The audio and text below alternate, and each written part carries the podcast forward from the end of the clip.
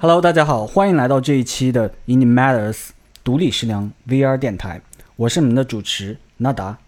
和我在一起的还有你们的主持脑潘以及你们的主持梦雅。哦，第二期喽，啊，终于到第二期了。上期的话，我们我其实我也不太知道我们到底聊了什么。这这一期的话，我觉得我们可以这哎，个等会儿上次没喝呀，怎么回事？那对这个，但是我们现在喝了，所以就有点反过来了，对吧？嗯嗯，OK，对，所以那我们这一期聊一点主题明确的，嗯比方说我们聊一下关于我们平时每个人喜欢用什么样的 VR 应用，以及啊比比方说这个是你比较喜欢的，但是那个呢是你经常没事儿就回去用的。OK，OK，嗯有点意思。好，那老潘你又我我开始，那要不好梦雅啊还是 我开始的话，那我就先说一个，对吧？OK？啊，嗯，我最常用的就是熟悉我的人都知道，肯定是 Beat Saber 啊，节奏光剑。不是你这个身材看上去不太像，哎，但是我跟你说，要没有 Beat Saber，我比现在还胖十五斤。这个这个，他之前是一个呃，就算是 VR 领域一个呃拯救了 VR 行业的一个一个游戏，对。然后我我也是从它上线之后，才真的增加了我的使用 VR 的频率的。嗯因为我本身就喜欢音游，然后 Beat Saber 到现在为止，其实它它你看它收入规模，它一一年就在快手上面也是一亿美元收入吧，我记得。对它其实是已经是一个全民都在，就整个 VR 领域吧，就大家都在玩的东西。它不只是一个成功的音游了，它是个成功的 VR 游戏。我们不说它是不是个好游戏啊，我就非常沉迷这个游戏，因为之前我们呃，你像玩音游的时候，我们玩的都是那些什么这个劲乐团早期啊那些东西啊，然后这个后来还还有很多种类型的音游了，但在 VR 里面是第一次呃让我感觉到自己的身体得到了充分的利用，然后他也给了我一种非常简单的那种爽快。不不，你你是嗯并没有用那种利用身体的打法呀，我用你是我 对啊，我用了呀，你都经常给我们传授那个手腕大法，哎呦这能能说吗？这个 高分是可以这样玩，但是你你像我平时减肥的话，我还是是调动全身那种玩法，特别中二，一个不太能被围观的就不能。被看，对，而且特别脏。说实话，就大家你可以想象那个流汗的状态。这个那个游戏其实从一开始我们玩它的时候，其实感觉就是为什么它就比那个最早的那些音游，比如 Audio Shield 那类的呃 VR 音游更成功，就是因为它也很好的利用了这个简单的交互这件事儿，它让你觉得很爽快，它又适合 VR 的交互，就这一点打动了所有人。然后我们就一直在玩这个游戏。现在其实国内一个少数的几个，就我们可可以说社区里面的活跃的呃有玩家的游戏吧，这这个算是第一位的，依然是第一位的。这是我始终会回来玩的游戏，就是音游，这这个音游，嗯，这个的话，我觉得算是我猜也是很多人的标准答案，但我不知道为什么我就对这个呢，就就我也是，感觉一般啊。嗯，呃，我认为我个人我是完全能够理会这个音游的所谓的那种心流状态，因为我以前也是打这个劲乐团，我打了很久，四五十级的歌我都经常打，所以说我觉得我是能领会那种状态，但是。呃，这个节奏光剑能给我几次那样的感觉，但是我不知道为什么，就是好像没有太吸引我。可能是因为你节奏光剑的水平不行。哎，对，但是节奏光剑非常容易让人觉嗯得 frustrated，就是我可能刚开始还没有上手的时候，随便划几下，然后它就呜，然后那个那个音调降下来，所有的东西碎裂，然后一个灰暗的场面，哦然后就让你觉得啊，你搞砸了。但如果你你过了这一关，我没觉得难。你要说的话，我觉得其实音乐类游戏还是那种劲乐团那那一类是最难的。我觉得酒壮怂人胆啊！就是他竟然觉得 B C 不难，是吧？咱们等会儿可以私下挑战一下。没有你你要说从入门，就是从呃新手入门来说的话，我觉得那个是挺友好的。确实不难，对，确实不难。对于用用户来讲，就是说你你练习啊，或者进阶或者这些呃难度梯度吧，我觉得都是挺合适的。但是你要说劲乐团那种，以前我觉得你就是每天你要就就那种那种曲目你要重复打很多次啊，或者怎么样。现在尤尤其像这个又有那么多的这个普通用户可以自己去做很多曲子了，嗯所以你的。这种难度可变性乱七八糟的，其实你是有很多选择余地的，而且你确实有很多选择选择余地。我确实认可那个，B Saber 的上手难度比较低。对呃，对，但是它的精通难度比较高，所以你看，我在老潘面前就根本不敢玩 B Saber，就是我觉得他会觉得我特别的训。没有，我觉得精，我觉得精通难度这个都离我们很远。就是就算我玩儿哦，以前这个可是是哇，这个对吧？这个中国杯某一届中国杯的三十二强啊，这个中国 PP 榜前一百没，有，我是拿刚刚从六十名掉到了九十九名。我是拿音乐游戏的综合来讲。你以前打过劲乐团吗？你打过呀你你最低呃最高能打多少级歌什么的？呃这说实话我都不记得，对呀，你看看，那都是零几年，零零五年，零差不多啊那那时候的事儿了嗯哦差差不多会儿我还在。上小学。对，但但你要知道，就是类似于弹钢琴之类，有很多别手的那种指法，或者特别虐你的脑袋的，嗯就是你脑子能够看到，你也觉得能反应嗯得过来，但是你手就是跟不上。有有很多类似于这样的，专门就是就是让你觉得脑子少了根筋的这样哎，我我打断一下两位音游玩家，那你们玩音游的时候的快感来自于哪里啊？心流，就是你忘了老潘也是？吗？这肯定是第一位嘛。这自从知道这个词儿之后，你就没有办法再找到更准确的描述。对，我记得我第一次玩音游，然后就是说那种就感觉自己完全和音乐融为一体，然后就是全身出汗，像高潮一样那种感觉。我 等会儿说的，等会儿啊，我这这说到心流啊，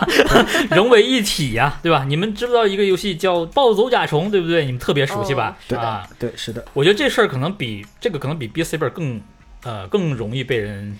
记对，其实我刚才还想说哎 Tetris Effect 来着，就是、就是它的操作可能要比这个 Beat Saber 要容易，就不至少不需要你那么大幅度的运动身体，所以会让呃更多的普通玩家都能进入那个状态。对，就是跟呃音乐融为一体，跟这个或者说角色融为一体。对，就是你完全嗯忘记了你的存在，你的周围的环境，你的目标就是在每一个你该点的那个的时候，你点了它，嗯，然后你就嗯，对这个的话，我觉得王者那还肯定还是暴走甲虫甲虫。嗯，他基本上我觉得有点有点作弊了，就是他强行把你弄进去，有点那种感觉在。而且很神奇的，他是对他是它特魔性那种。不是你想想啊，它竟然他其实是个第三人称游戏，对你，然后你竟然觉得你自己都不存在了，你就是那个甲虫。因为它的视角就是第三人称游戏，你的眼睛平视的前方其实是你还是他的那个目目标对对，不是那个那个人，很巧妙，那个虫子，嗯，很巧妙那个游戏。对，我觉得我觉我觉得那个游戏其实比呃这个节奏光剑或者或者劲乐团什么之类的是要更加能够让人进入那个状态的，倒是。他基本上我感觉他所有交互全都是围绕着那个去设计的。所以其实呃。还有很多类似的这种，就是有一个隧道感，然后你要一直往前方走。虽然你面前的道路在弯曲，但是你的最终的那个目标是在变换的远方的这种感觉，都挺让我会在没有 VR 的时候怀念它的。就是，包括我觉得好像因为这几年玩《暴走甲虫》了好多次，所以我经常会在做梦的时候梦到我在一个隧道里面，然后前方是一个。什么终极的东西，啊或者是有有时候我们聊那个濒死体验，你的前方是一道光，然后你要往前走，就就真的是由那个游戏引发的我的一些体验。很有可能你本质本质上你本身就是那个甲虫，哦，对你现在是在做梦，对吧？是的呢，啊，哇对，这庄周梦蝶是吧？你你怎么知道？你怎么知道你不是那个？这个游戏确实，我我到现在也忘不了这个游戏，但是我我确实没有说会像你的主题嘛，我没有真的玩很久，或者说我经常回去再玩这个游戏。嗯 b s Saber 就不一样，呃，但是首先我也承认说 b s Saber 不是一个，我认为它不是一个优秀的 VR 游戏吧，就它的交互它没有充分利用 VR 的特性。它是站桩的，冲着一个方向。它它是后来出了可以转向的玩法，我也没觉得多好玩。所以它我并不觉得它是一个充分利用了 VR 特性的游戏。哎，等一下，你刚刚说就是没有觉得它有多好玩儿是吧？如果这样的话，我就我就说 VR 对于 VR 来说，嗯呃，但本身这个游戏是好玩的。而我回去一个就是打榜也好啊，还是呃想减肥也好啊，我确实用这个游戏两个月减了十五斤嘛。嗯，啊，当然饮食是为主，但是确实每天的运动是靠它。这个游戏就是能够帮我快速的呃进入这些状态，无论是运动的状态，还是说我我打榜的那种呃满足感、成就感啊。对，我想起来，其实就是说我有一段时间就是类似于要求自己，就是说砍这个方块的时候一定是全力砍，嗯哼，而不是就类似于手腕甩手腕对啊甩甩手腕那种方式。这样的话反而对自己要求高了，就就感觉懒得去打了，就哇，就有点这种这种情绪在我我我我猜也可能有一定的这样的影响。OK，嗯，对，因为因为我知道很多人都是甩手腕或者或者这样去做。如果你真的打那么高速度的这个 Note 的话，确实是不甩手腕是没有办法完成的。但我觉得这这我我是个例吧。就说实话，我也不认为 Beat Saber 是一个减肥的好软件，嗯，对吧？因为呃，梦雅是用过好几个这种运动类的吧，就运动健身类的。对你可以你可以描述一下，因为我觉得你玩的那几个应该都比我这个更适合用来减肥啊之类的。是因为呃，我是因为玩 B Saber 觉得自己哎，好像应该玩一个什么 Expert、什么 Expert Plus 这种模式，但是我完全搞不定，就属于进去半分钟就被甩出来了，所以就经常会觉得 frustrated。然后呃，去年年底的时候开始用那个 Supernatural 来健身。Supernatural 它其实真的跟 Saber 的那个游戏的方式非常的像，嗯就是你也是在砍来自你面前的方块水滴，然后有方向性的这种运动。但是因为它是为健身设计的，嗯所以它会鼓励你完成比完美重要。你你可、啊可能你中间错过了多少，但是你还是百分之八十，还是百分之什么八十五九十，你都觉得啊、我还挺厉害的。嗯，然后以及呃，我觉得你看 Saber 是那种嗯赛博朋克风的，就是那种黑暗，然后霓虹灯，然后那种就感觉超现实的风格，而 Supernatural 是 Supernatural 怎么翻译？超超自然，超自然吧？对，它是。呃，它为什么叫 supernatural？这个就很有意思，因为它是在一个自然的环境中，然后你在打其实自然中不存在的方块儿，然后它会利用这个 VR 的特性，让你转圈儿，让你抡手臂，然后让你对去搏击或者是去去打击这种，呃，所以它就是既是自然的，利用了这个 VR 的特性，可以让你沉浸式的去体验一个，比如说什么冰岛的。呃，什么日落，或者是苏格兰高地的什么山山头之类的这种感觉，然后你觉得哦，你真的是身临其境到了另外的一个地方，然后与此同时，因为你要运动，你要转圈儿，所以你在这个环境里面，你可能会待两分钟、三分钟，打完一首曲子，然后你就可以很好的就是是就是怎么讲，很好的沉浸在这个环境里面待很长时间。因为我我不知道你们玩这个沉浸式的三六零的这种体验，就是看一个图片，或者是看你到某一个地方旅行的三六零视频，你会不会觉得啊，不过如此？我觉得得看内容啊。我我以前看过不少 VR 幺八零的这个视频，我觉得旅行类的吗？还是什么风景类的都有都有。我觉得有有好的也有坏的，就跟普通视频是一样的。所以我倒是没有很沉就是沉迷于看这类的内呃，对，因为我我其实有段时间特别喜欢看 Wonder，嗯嗯，就是另外的一个旅行类的 VR 的 app。然后，呃，你可以选择地图上的地方，然后你就到那个地方去，他给你看一张三六零的照片。啊，我经常会觉得啊，不过如此，就是可能首先那些内容并没有经过精心的，比如说调试风景什么景深，然后颜色，你去了一个可能有点糊，也不知道重点是什么的一个地方，你很快就想走。但是，就像 Supernatural，它是很好的使用了这个。环境球，让你它一定带你去了是一个特别好看的风景，然后你可能大概率没有去过，它的颜色、它的光，而且它是有景深的，它不是一个球，它是有深度的，所以你真的是感觉你在哪个地方。然后再加上你的前方其实是从远处飘来方块嘛，所以它也会加深你认为你真的在那个地方身临其境的那种感觉。对，然后最后一点就是它让你不觉得孤单，因为你在 VR 里面的时候，你可能会。就我们现在其实还是在讲音乐游戏啊，就是音乐这部分我可以再往后再说。就是不孤单这一点，是因为你在这个地方运动，然后你是有一个教练实时的在你耳边鼓励你，告诉你啊，你现在肩膀疼了，你可能已经打不下去，你想放弃了。这时候突然，这个教练可能可以预判你现在的身体状态，然后他说一句。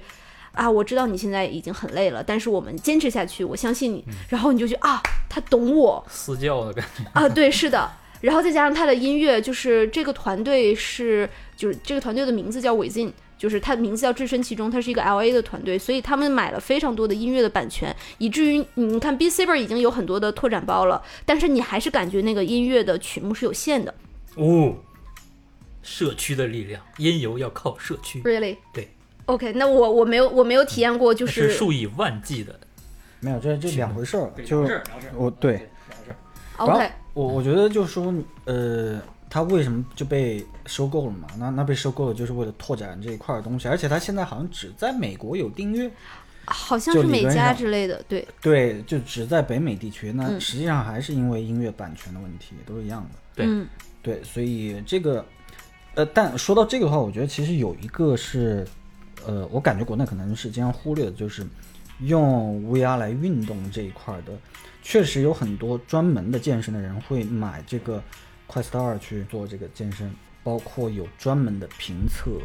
这一类应用、这一类的配件的网站。嗯，当你看到有这样的东西出现的时候，你就知道，OK，它至少已经形成一个内生的这样一个社区了。是是的，对，而且确实我们也会觉得，就是这一块的话，它比起以前的那些那些健身的方式，它是有很大的一个就是说游戏化的空间吧。就我们一直一直在提倡把很多东西都游戏化掉，那这一块就是最大的。也能现在确实也看到很多人在探索这一块，所以我们可能就一直在想，OK，呃，VR 这些游戏啊，什么视频啊，这乱七八糟，其实健身这一块的话，我们大概能 get 到，但是但是并不太知道它已经就发展成一个，就是说它已经成为一个自主的一个社区了。就即使 Oculus 把 Move 做出来，就是呃它的健身嗯，这部分的功能吧，追踪功能做到官方的这个系统里了，我们也依然无法确定到底有多少人真的用 VR 在健身，但通过社区的观察能够感觉到。是的嗯。就是我我，因为我感觉 b s a b e r 的社区好像更多还是音游的因玩家游为主，对，对对，我我我之前也看到一个一嗯、一些讨论，就是说有有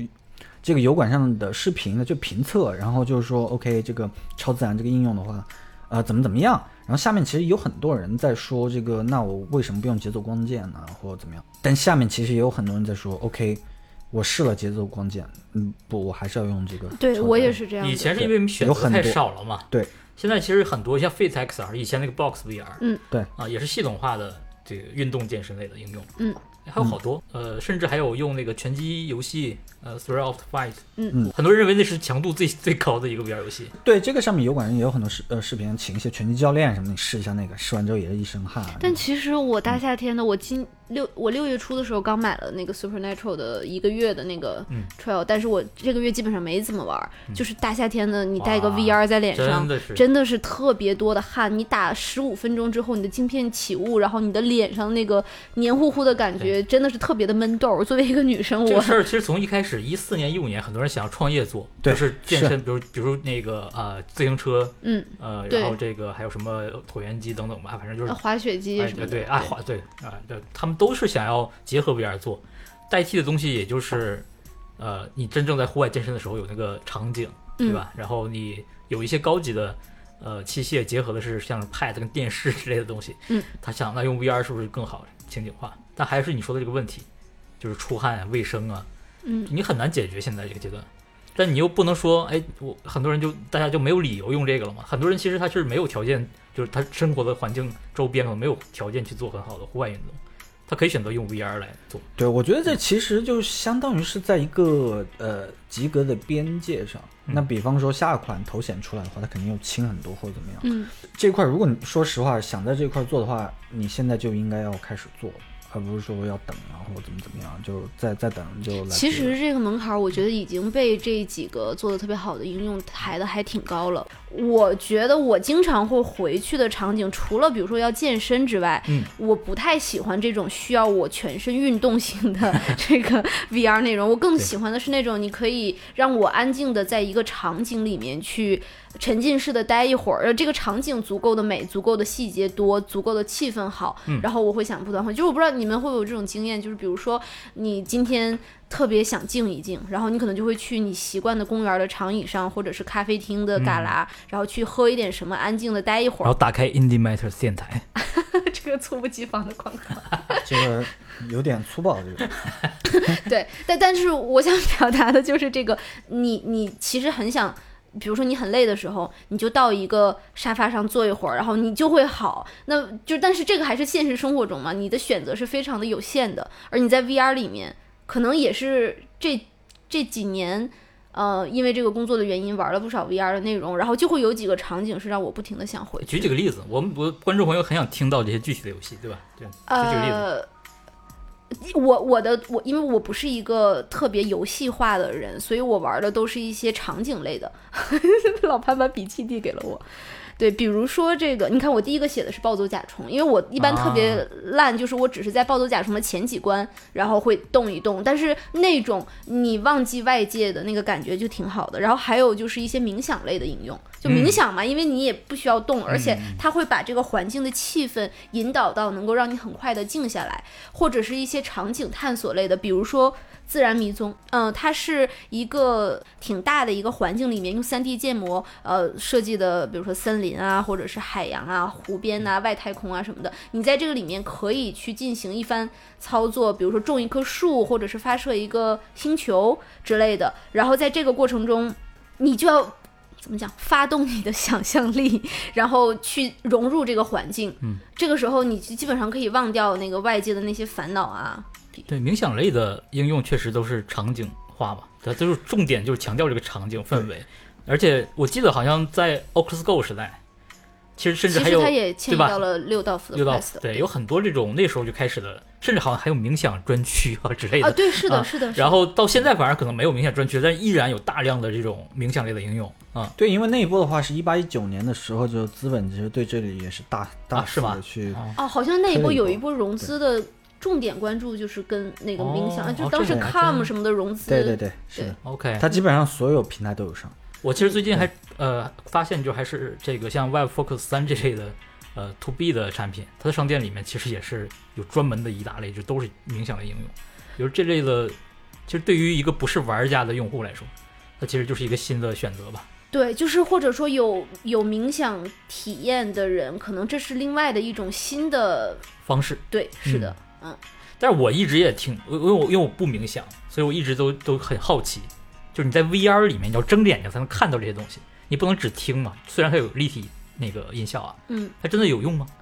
就比你光听音频还是要好一点吧。因为就是如果不是自己有冥想的，就是习惯的人的话，你可能还是要听引导。那你在一个环境中，它会引导你看这儿看那儿，或者说你整个环境它就是一个引导本身。这这还是要比你光听要要好很多。你更因为你我不知道娜娜也是经常冥想，会不会在冥想早期刚开始冥想的时候，你很容易你的注意力就飞了，即使你有一个音频在旁边立着，你还是容易就是注意力就流走。但是你在这个环境里面去，你注意力流走的概率就会再低一点。如果这个环境，比如说那个 Calm Place 静谧静谧之地，就这个内容也是引入到中国来了，做了汉化的。然后它是这个呃，大概游戏中的一秒钟代表现实中的。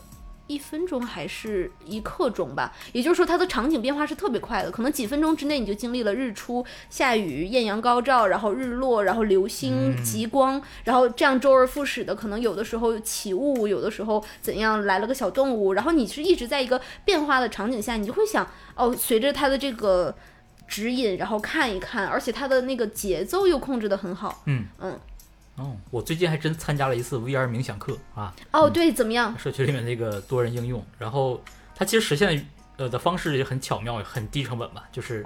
切换不同的全景图，嗯，然后呃老师在里面会教大家如何去呼吸对啊，对这些引导你。但他课程因为我只参加他第一课，时间很短，所以连入门都不算。呃，他讲那些东西我也很难体会到。但冥想这个事儿，我我能理解到的就是它给了你一个呃，像你说的更容易沉浸进去的、不容易呃分心的环境，这是它的优势，对吧？是的，我我不知道，就是这东西它一定要靠视觉嘛？就冥想是必须要不一定不一不一定，不一定对，吧啥啥都，其实理论上你可以啥都不需要。那如果是一个啥都不需要的人，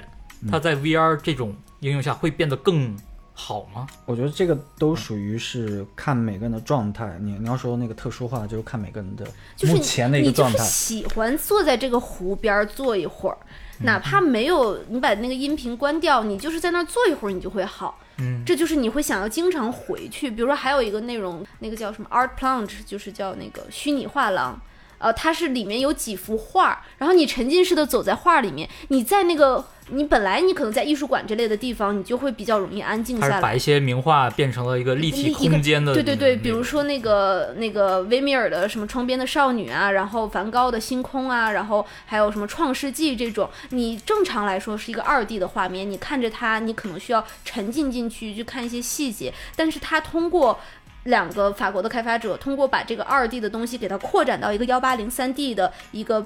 百就是半半平面半球的这样的一个环境里面，你看到所有东西它是微微的在动的，然后就像是我们把那个《清明上河图》给它电电子化一样，对，它是把一些这种二维的名画三 D 化，然后你就看着那个星空，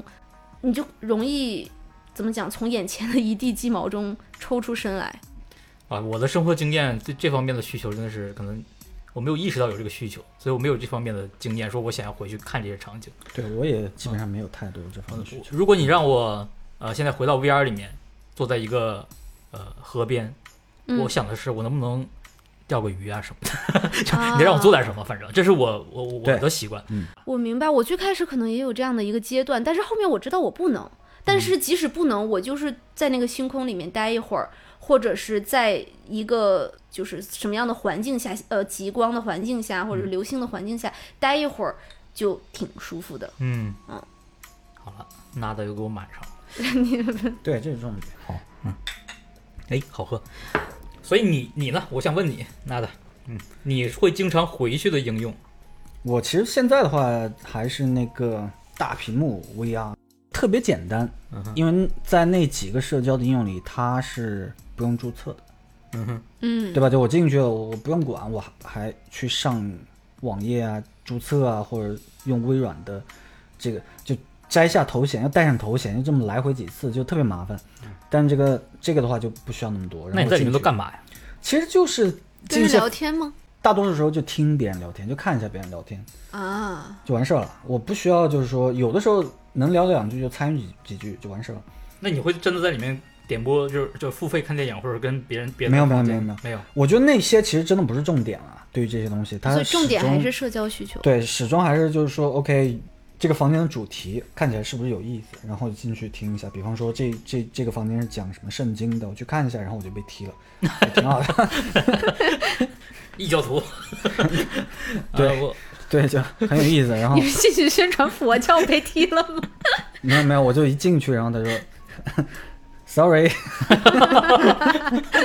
对，然后然后对，然后有的就是说大声说话要盖过电影什么这样的房间，我就觉得 对，我就觉得很有意思，就去看一看，然后嗯大家在里面就叽里呱啦的，就嗯也挺有意思的，就就是它有一些就未知性，然后有一些惊喜性，嗯，就你不可能就是知道一定会发生什么样的。呃，体验，所以你可以随便进去，然后就如果觉得无聊，那就不去了呗。但是它总每次都是不一样的嘛，嗯所以你就有这个不一样的预期，你可以随意的上去看看一下，然后没有门槛。对，我不需要注册，这个是我觉得是其实是在目前阶段还社是挺重要的。恐的福音。谁也不知道你是谁，对就偷偷加入所有然后公开房间。你还可以不嗯讲话，然后假装自己好像是掉线了，或者是设备有问题那你为什么不去 VR Chat 呢？那里的东西显然更多呀。没有要注册呀，哦，啊。就这这都成了一个这肯定的。要的评判的对，这这这肯定属于有门槛嘛？对，这这个就是你，你就在心里觉得啊、有点麻烦，要不我下次再注册，我就是再看一下其他的应用。你这就很自然而然哎他作为一个从业者，他都懒这这一块儿对不见得是懒，他可能是注重隐私。啊。你要知道，他可是连 Oculus Quest 的账号都没有绑定 Facebook 的人，但是都还能用。但这个在在这个上面确实是因为懒。嗯，那那像那个什么微软的那个社交应用，对我就我就登录，虽然麻烦，但那个我还登录了，嗯因为我有有账号嘛，虽然麻烦，但但我登录了，我就懒得注册了，反正还是能登录进去，然后进去看一些房间，也还行，但是始终还是觉得大屏幕是最简单的，就哎，所以我理解一下说，呃，你用 Big Screen 或者是 Outspace，你更多的其实不是熟人社交，而是去随便听墙角，对吗？熟人的话是目的很明确吧？你要聊什么事儿，你哪怕就算是在 VR 里，那也是测试哪个应用，反正就特别明确。哦，哎，我最近确实是经常跟熟人在 VR 里面开会。对你那个的话，就是目的很明确嘛，你有安排，你用那些应用 OK 啊。但是我说这几个，就说白了，它是有一定的未知性和惊喜性在里面。啊，那你说那些提供未知和惊喜的人，他们是不是也是熟人社交，或者是兴趣主题的社交？这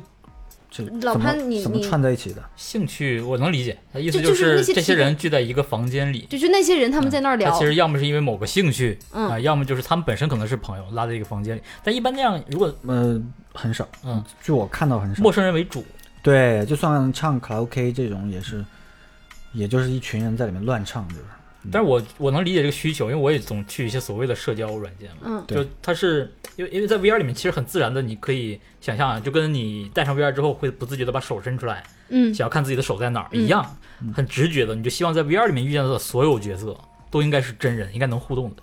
他哪怕是个游戏的 NPC，你觉得他哎你怎么这么死板，或者他你就觉得嗯打破了我的这个临场感、沉浸感。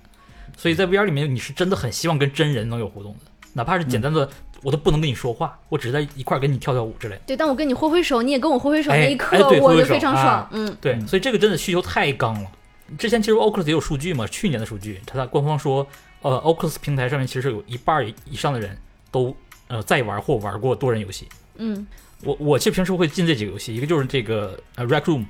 这是我一直喜欢玩的一个一个游戏。嗯它虽然现在孩子也太多了，因为它已经跨到全平台了。对对，大屏幕还有个好处就是它没有孩子相对少很对，它只有 VR 版。对你像跨平台的这些呃 VR Chat、Rec Room，我很容易就就迷失在里面，觉得啊，我我一直在换房间，一直在找地方，一直在找人，啊，没有舒服的地方。是的，我就是因为这个原因没有那么喜欢 VR Chat。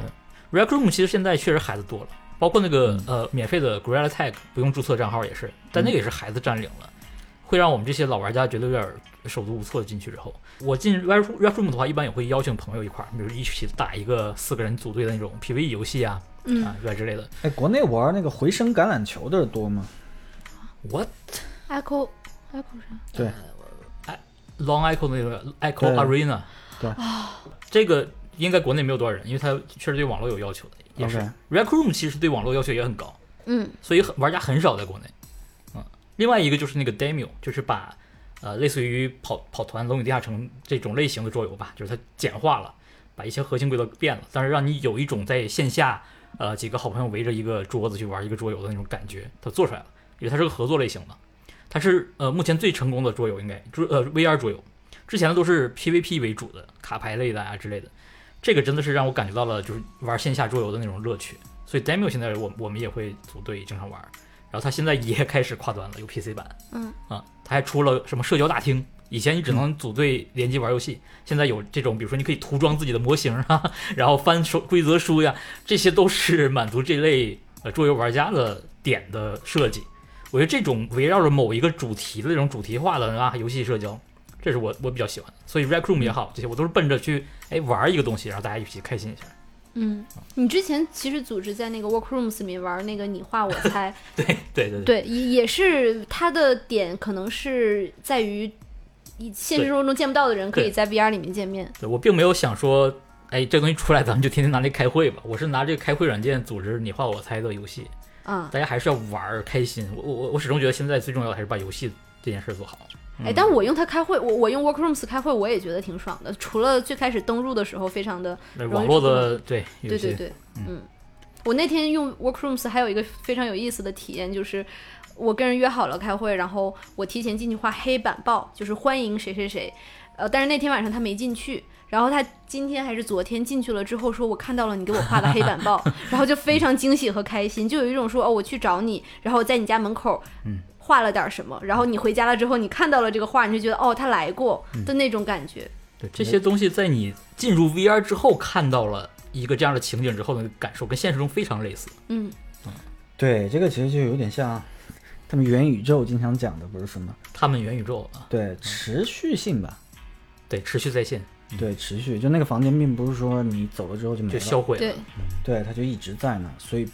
就别就会让人感觉好像有点神奇，对，就是我跟你在一个数据世界里面有个秘密基地。就有个实在的一个地方。哎，不过说到这个，我还有一个一个点是我经常会不停的回去的啊哈的一个一个一个 point，就是一些 VR 里面的彩蛋。哦，就是比如说 Workrooms 的桌子底下有一张 Workrooms 全体开发者的这个、嗯就是 Avanta 的合影，然后还有就是那个 Dateless 梦旅人。就是以前呃，现在也迁移到了 Quest 上，但是它以前也在 Standoff 上的一个叫什么立体迷宫的飞行类的跳台游戏。然后它在最后一关啊，这个以前好像都没有公开讲过，就是因为开发者也没有公开的宣传过。它在最后一关，正常来说，你进入这个空间你是会往前飞，然后在空间里面去探索、去找东西，然后集齐之后到下一关。但是你如果到了梦旅人的最后一关，你往后飞穿墙进去的话，它会有一个秘密的空间，那个里面是。开发者 Norman 他在做这个游戏期间，他的狗狗去世了，然后他给那个狗狗的照片贴了一墙，做了一个狗狗的模型。然后那个也像是一个秘密基地，嗯，就是它是存在于赛博空间的，但是因为你知道了有这样的一个秘密在，你就会觉得哦，这个是只有我知道的，所以彩蛋是很多游戏都有的，包括《头号玩家》，其实那个剧情就围绕着彩彩蛋来的。对，对于 VR 玩家来说，这就是它可以更容易理解成这是一个地方，对，对吧？嗯，好了，那再来一个。我一个。我其实还有一个类型，嗯，就是模拟驾驶类的，这是我会经常回来再玩的东西。嗯因为你你也知道，所有的这些现在这阶段的 VR 体验很多，尤其买断制嘛，嗯就是为主流的。那大部分游戏其实都是在考虑我一次给你提供一个多少时长的体验，很多都是对吧？有剧情或者有核心玩法，但是你很难说我我持续的回来玩。这个其实例子还挺少。嗯咱们刚才聊，其实大家也发现，但是有一种类型的游戏还是它可以没有任何主题，我也可以一直玩下去，就是模拟驾驶。嗯，比如说什么欧卡二啊，呃，精英危机啊，就太空模拟类的啊。嗯然后这个赛车的话，我可能不喜欢传统赛车，但是我会玩拉力，比如 Dirt。呃，这游戏就是很简单的，我可以坐着用一个外设就可以玩，然后它有一个现实中你没法体验的那些生活经验会给你。比如说我其实平时不爱我不爱开车，我喜欢坐车，就是要么愣神儿，要么准备点什么工作的事儿。嗯但你让我去在游戏里面休息的时候，你说我玩个游戏，哎，那我反而反而愿意开车，开欧卡送个货，开经营危机，哎，它本质也是送个货了，在太空里送货。然后这个拉力也是一样，就各种各种风景、各种地形、各种天气情况下吧，啊，拉力比赛，这些驾驶游戏给我的带来的减减轻压力这件事上是提供很大帮助的。但这种游戏就一个是它很很小众，大部分人都说啊，VR 的赛车都很晕啊，VR 驾驶类都很晕。我反而有一个非常反的体验，就是我觉得它不晕，因为它近处有很多参照物嘛。我在座舱里面，只是没有那个加速度，我可能会觉得有点异样。但大部分时候，只要我不会像撞车之类的这种变化，我我其实感觉不到晕。就是你已经适应了那种，它肯定是比我玩 FPS 这些连续移动的时候要好的。嗯啊，但是我确实是呃跟我的认知不太一样。我身边很多人都说是 VR 赛车是晕的，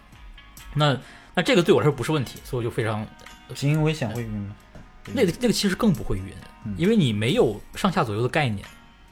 嗯，你是在太空里面，对，是太空里面，我记哎那个游戏真的，我当时是也是。现在好像提的人不多了，现在要提这一类的肯定是无人升空。无人升空，对。但对。精英危机给我的体验太好了，我当时它应该还是算是预售还是众筹阶段吧，我是反正 beta 版的时候买的，我记得当时是用 Oculus DK 二，嗯，呃，然后我那天晚上夜里我戴上头显就第一次玩那个游戏，我甚至连那个那因为它界面也很小字，我都看不清那些那些东西，但在里面我就只是简单的从这个太空站里面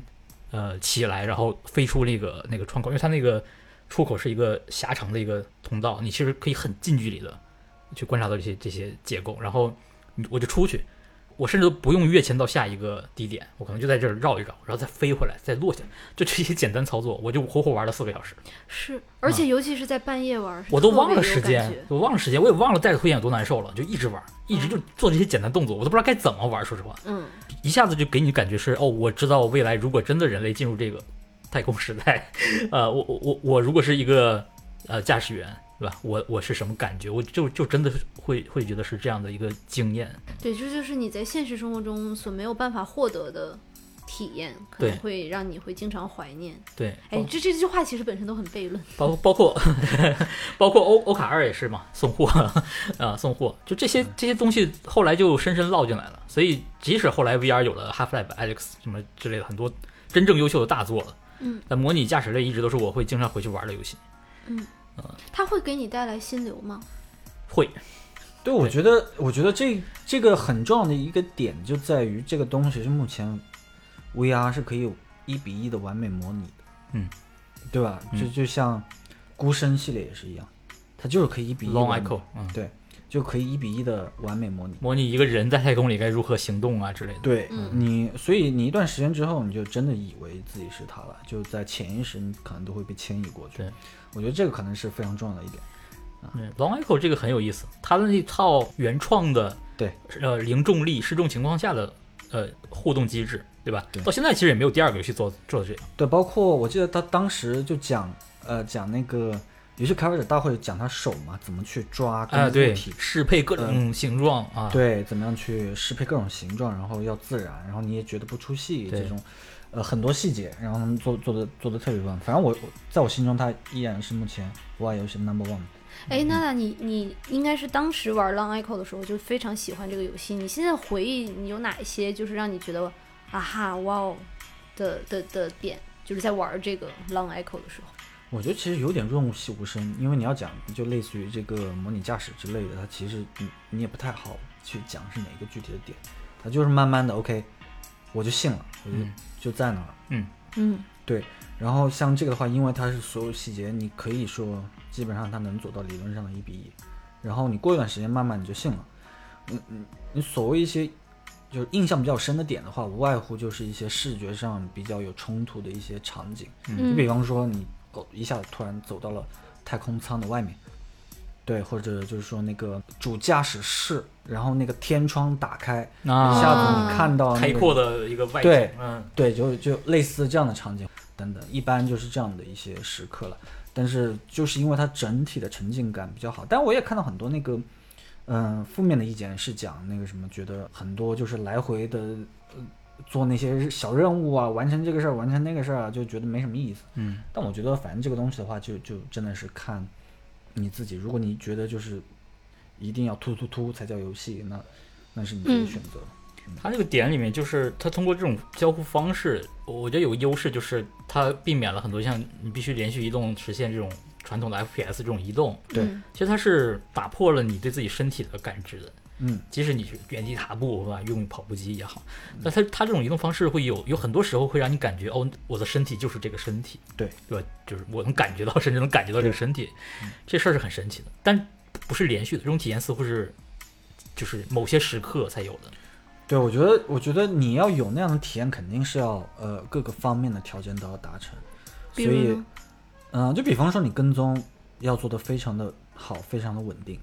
然后你游戏内容也要非常的真实，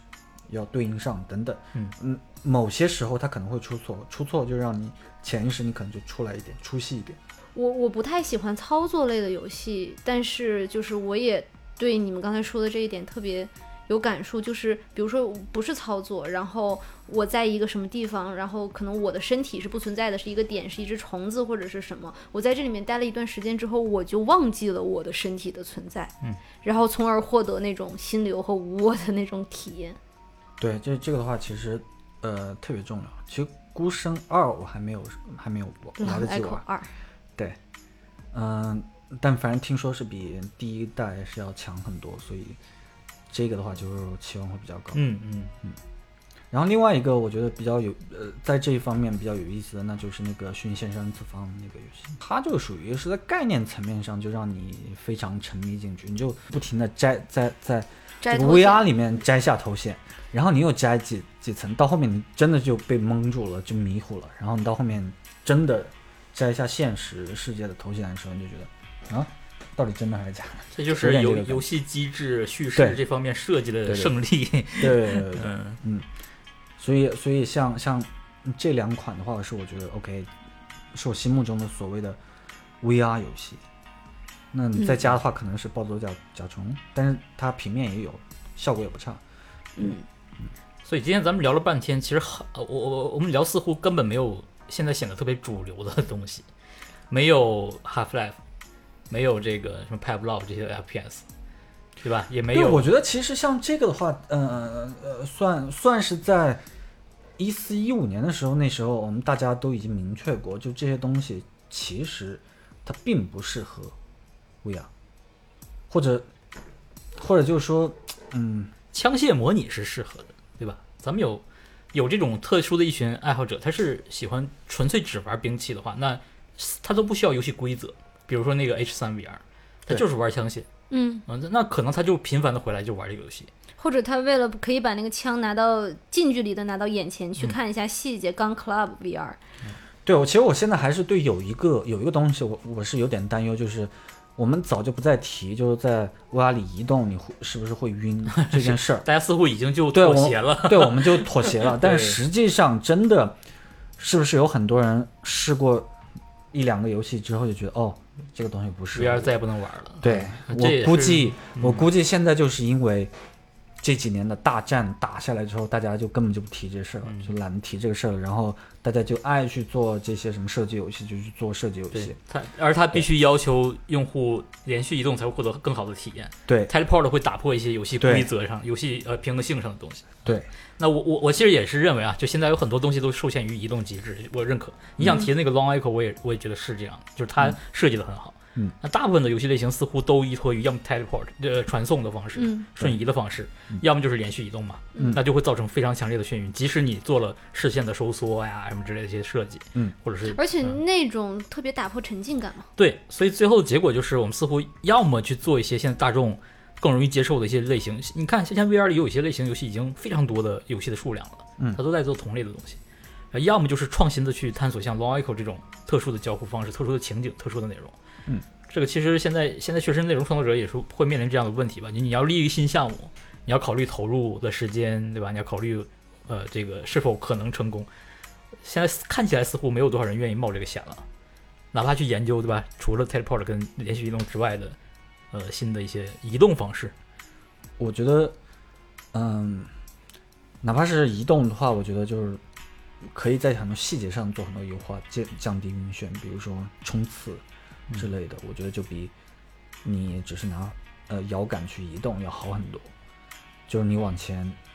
它不是传送，瞬间的冲刺一下。对，它就这样嗯冲刺嗯过去，你是滋这样过去的，而不是瞬移啊或者嗯其他之类的。呃，这嗯、像类似这样的优化，可以说是小范围的优化吧，也是会好很多。其他的话，呃，像我比较看好的可能是那个重定向行走，但是那个东西也不是普世的，可能是嗯，对适合一些应用。对，适合大空间。对，有的就就比方说，我记得那个嗯，那个测试商店里好像是有一款叫什么来着，给上帝喝茶那个应用，就是可以去可以去在你自己一个小的房间里，哦，那种我我玩过，早期有一个，然后去年还又有一个，在一个比如二乘二还是三乘三，我忘了。